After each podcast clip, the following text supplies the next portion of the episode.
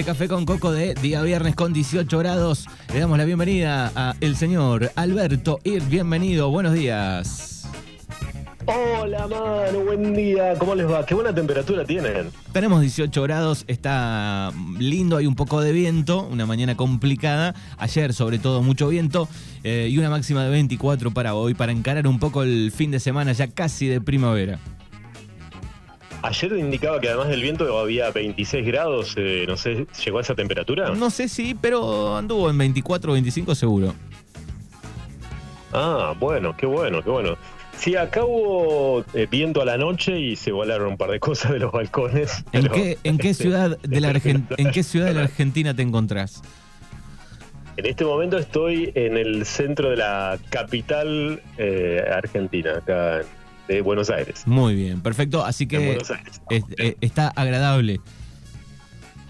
Acá sí, es, linda temperatura. Lo único que acá el cielo no es como en Darregueira, acá hay mucho humo. O sea, claro. o sea, está nublado como si iría a llover, pero es humo. Es humo, claro. Eh, sí, sí, sí, acá se sufre mucho el tema del humo.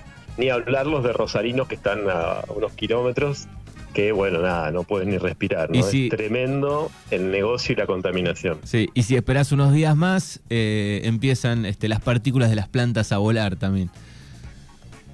También, también, eh, ya están, lo que pasa es que ah. yo estoy lejos, por suerte, de eso, pero eh, en Palermo ya está el tema de las plantas floreciendo, el tema de los, creo que son, ¿cómo es? ¿Los plátanos son? No sé cuál es el nombre oficial, pero bueno, que vuela, vuela yo la padecí mal, eso eh, tremendo.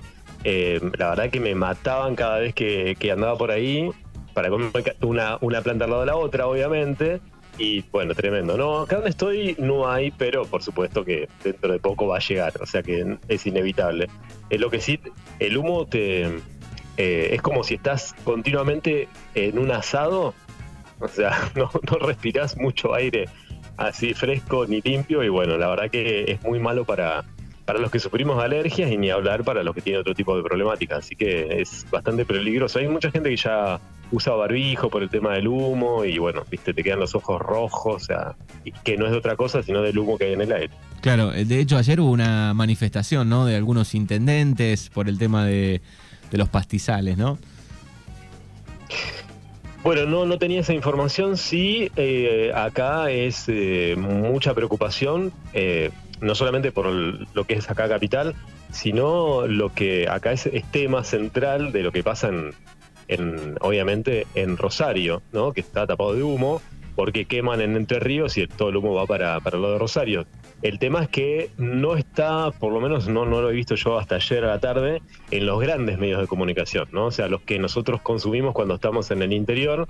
Y es como, bueno, ahí se nota, ¿no? La cantidad de negocios que hay de todo eso, porque eh, Rosario estaba tapada de humo y no pasaba nada. O sea, no, no es que salen los grandes medios a denunciar eso. Bueno, y hay mucha gente con, con dinero que, que quema ¿no? El otro día donde se vino la gendarmería empezaron a quemar otra vez y bueno, la verdad que es toda una problemática, muy fuerte el cambio ambiental que va a traer un montón de problemas respiratorios para toda la gente de la zona, ¿no? Uno porque bueno, eh, viene acá temporal, va y vuelve, pero para los que viven acá, los que viven en aquella zona, bueno, ya se habla que van a tener algún tipo de problemas respiratorios porque el humo que consumen a diario es, es más, hay ceniza, ¿no? Que hay ceniza, la gente cuenta que que van a tomar un café o salen a comer y, la, y te cae ceniza mientras vos estás comiendo. Terrible. Es, increíble. Bueno, acá me aportan eh, de alguien que vivió un tiempo en, esa zona de, Recoleta, eh, no, de Palermo.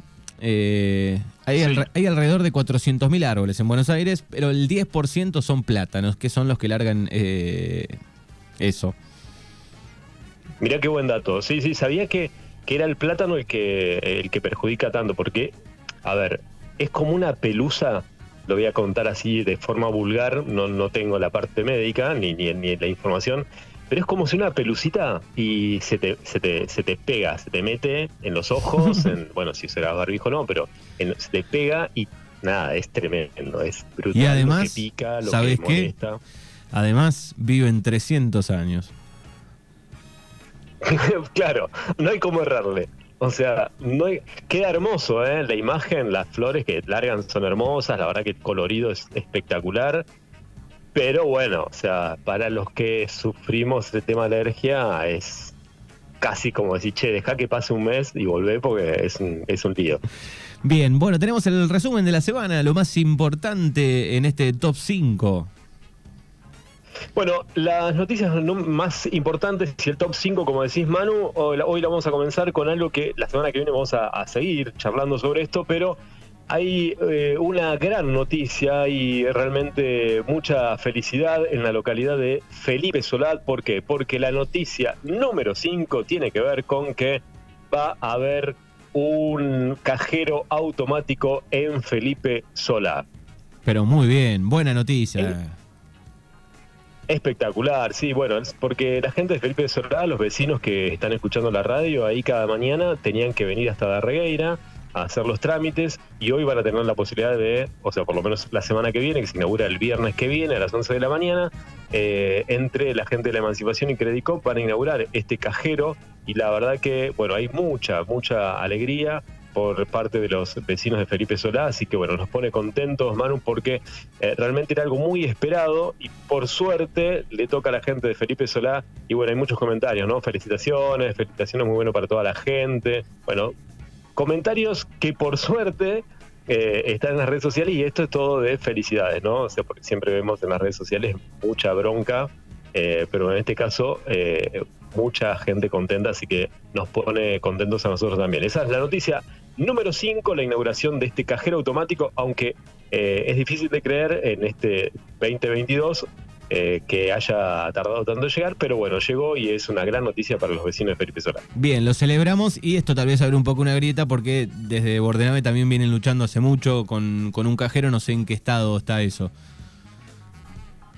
Ah, mira, la verdad que sé que estaba impedido, pensé que ya estaba solucionado, pero bueno, vamos a, preguntarle a alguien de Bordenave a ver qué pasa con eso. Eh, estaría bueno que también Bordenave lo tenga, ¿no? Eh, en realidad en todos lados, hoy por hoy tenés que tener un cajero en todos lados, ¿no? Es, medio complicado que, en nuestros lugares tengas que hacer 90, 100 kilómetros para ir a un cajero automático, ¿no? Es una cosa que no se puede explicar. De cualquier manera, igual, em, no es para justificarlo, pero hoy la tecnología con la billetera virtual podés realizar un montón de cuestiones que antes lo tenía que hacer por cajero, ¿no? O sea, en vez de ir al cajero, sacar con la tarjeta de dinero, ir a comprar, bueno, comprar ya con... Que además no quiero hacer promoción de, un banco porque no está la publicidad, pero bueno, tenés hasta 40% de descuento ir comprando con, la, con una billetera virtual. La verdad que también está bueno, ¿no? Es aprender a, a usar este tipo de tecnología. Pero el cajero es necesario, es como... Es una cuestión de derechos, ¿no? Este es el puesto número 4 de esta semana. El puesto número 4 tiene que ver que viene la fiesta de la primavera, donde a Montermoso, sí, el 22, 23, 24 y 25, Montermoso con toda la fiesta de la primavera. Pero no voy a hablar de los espectáculos de la fiesta de la primavera, sino que les pido por favor a todos los que van a ir, porque va a ir mucha gente a la fiesta de la primavera, tengan en cuenta que va a haber el estacionamiento medido, ¿eh? del 22 al 25 de las 9 de la mañana a las 21 horas están las oficinas abiertas y para eh, manejarte con el estacionamiento tenés que descargarte la app que es App Park. Eh, así que bueno, no te lo olvides, por favor, porque no vas a encontrar lugar y si encontrás lugar y no tenés el estacionamiento medido, vas a obviamente tener que pagar alguna multa. Les reitero cuál es la dirección. Sí, exactamente aparc.com.ar eh, para la gente, se baja la aplicación para todos los que están escuchando en este momento y que van a ir a Montermoso el fin de semana que viene a la fiesta de la primavera. Mucho, pero mucho cuidado con el tema del estacionamiento porque van a estar muy rigurosos. Esa es la noticia número 4, Manuel. Avanzamos en busca del número 1, pero llega el puesto número 3. El puesto número 3, Manu, tiene que ver con un panelista que tuviste durante mucho tiempo y estamos hablando de el famoso Quique Mario. ¿Qué pasó con Quique Mario? Quique Mario que La Pampa es una zona de alta incidencia de ovnis y seres muy extraños. ¿eh? Es verdad, es verdad eso. Sí, esto tiene que ver, Manu, viste que eh, los, el caso ovni que conmocionó a Río Negro, lo sigue conmocionando, ¿no? Porque donde dos pilotos de aviones de aerolíneas argentinas con destino a Bariloche y otro con destino a Ezeiza hallaron dos o tres objetos no identificados en la ruta de viaje cercana a La Pampa. Es más, hay gente en Darregueira que me ha contado la historia cuando, eh, por culpa de un ovni, eh, se quedó eh, inhabilitado todo el aeropuerto de, de, Bariloche. Esto fue en los años 90. Hay gente, testigo, que me ha contado la historia que vivía en Bariloche y que es muy común que los pilotos en esa zona vean objetos no identificados. Es más, anoche un canal de televisión, creo que es el DW, eh, me parece que es español, DW español, publicaba eh, que, por ejemplo, en Kiev, eh, en Rusia, no solamente hay aviones, sino que también hay una gran cantidad de avistamientos de, de ovnis. Bueno, realmente toda esta noticia, por supuesto, explotó y Quique Mario, que es el ufólogo reconocido, que obviamente que es panelista de la radio, fue panelista de la radio durante mucho tiempo en tu programa, bueno, habló de esto, ¿no? Y entre algunas cosas que dijo, dijo, bueno, eh, ¿quiénes dan testimonio de estas cosas en La Pampa? Bueno, gente que trabaja en la zona rural, eh, también habló de eh, que es una actividad muy frecuente, principalmente en la zona oeste de La Pampa, no voy a leer toda la noticia porque está, por supuesto, eh, en el portal y que muchas cosas ya la ha contado con vos. Pero bueno, Quique Mario obviamente es noticia otra vez, este ufólogo y periodista que habló con una radio colega de La Pampa y habló de este caso OVNI por supuesto, de los casos, cantidad que hay en La Pampa. Es más, en algún momento me ha tocado eh, hacer una columna en una radio acá en, Capital y, tomé el caso de donde Quique Mario habla sobre el tema de aducciones en Jacinto Arauz, además de la famosa mujer que el año pasado decía que estaba embarazada, ¿no? ¿Se acuerdan? Sí, la recordamos, la recordamos, a Mirta Rick. Mirta, ahí está, no me acordaba el nombre, eh, pero hay un, hubo un caso años anteriores donde le pasó a un hombre que estaba en el campo, que cuenta Quique Mario, que vio una luz verde, que sintió como que, que se perdía, cuando volvió en sí, eh, no sabía ni lo que había pasado, cuenta que vio un par de luces, muy interesante la historia, muy similar a lo que cuenta Mirta. y la verdad que bueno, muy interesante la. Así que bueno, nada, eh, muy muy interesante. Esa es la noticia número 3. Entren al portal y léanla porque está muy bueno todo lo que cuenta Quique Mario. ¿eh? Sal, Lucifer acá, sal, Lucifer. Bueno, llega el puesto número 2.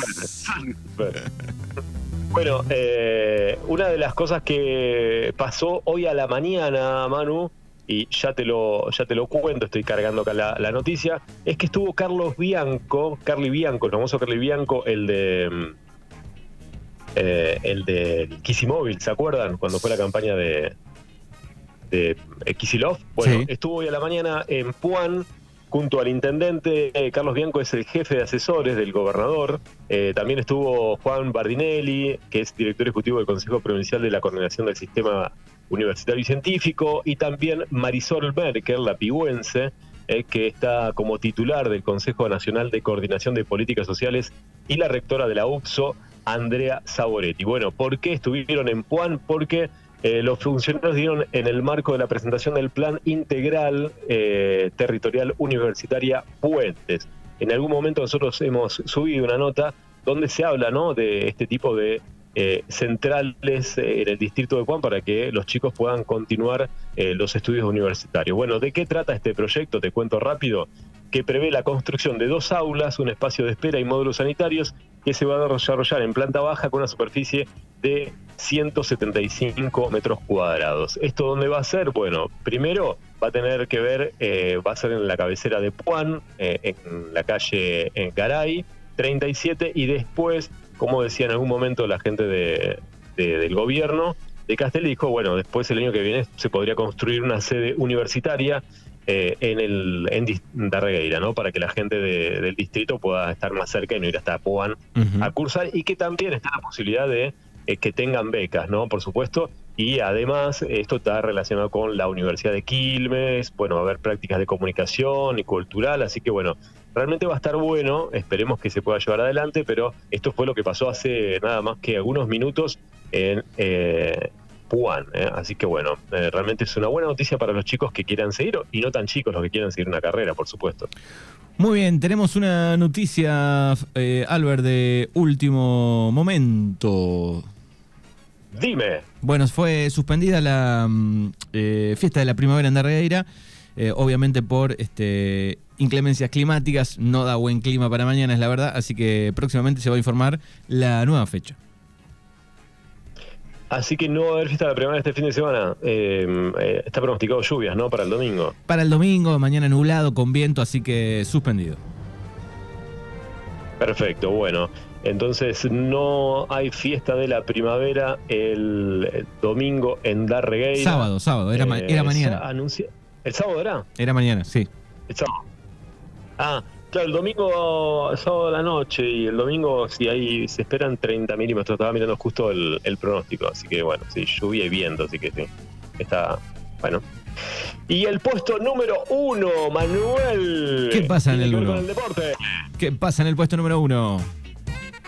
El puesto número uno es que el tenis de mesa de Darregueira llega a la final de la provincia de Buenos Aires de los Juegos Bonaerenses. Así que le mandamos un gran abrazo eh, a Regina Cataldo, que obtuvo la clasificación a Mar del Plata.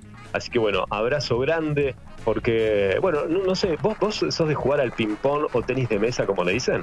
Eh, tuve una época, ahora la estoy, estoy dejado, pero en, la época de estudio, de colegio, que había unas par de mesas, eh, le entraba un poco al ping-pong. Está bueno, está bueno. Yo también, era, también hace muchos años que, que jugábamos ahí en el poli, me acuerdo que había una mesa de ping-pong eh, o una mesa de tenis de mesa, eh, la verdad que estaba, estaba muy bueno. Y Regina ya es, eh, no es la primera vez que, clasifica a Mar del Plata, tengo entendido. Así que bueno, felicitaciones para Regina y la verdad que estaría bueno para que nos cuente cómo, cómo se hace para llegar a Mar del Plata tantas veces seguida, ¿no? Porque no la he visto jugar, pero veo que para clasificar tiene que destacarse muy bien en la zona. Exactamente. Bueno, ahí está la noticia número uno, el deporte aquí en Darregueira. Lo celebramos como todos los puestos. Querido Albert, buen fin de semana y gracias. Abrazo.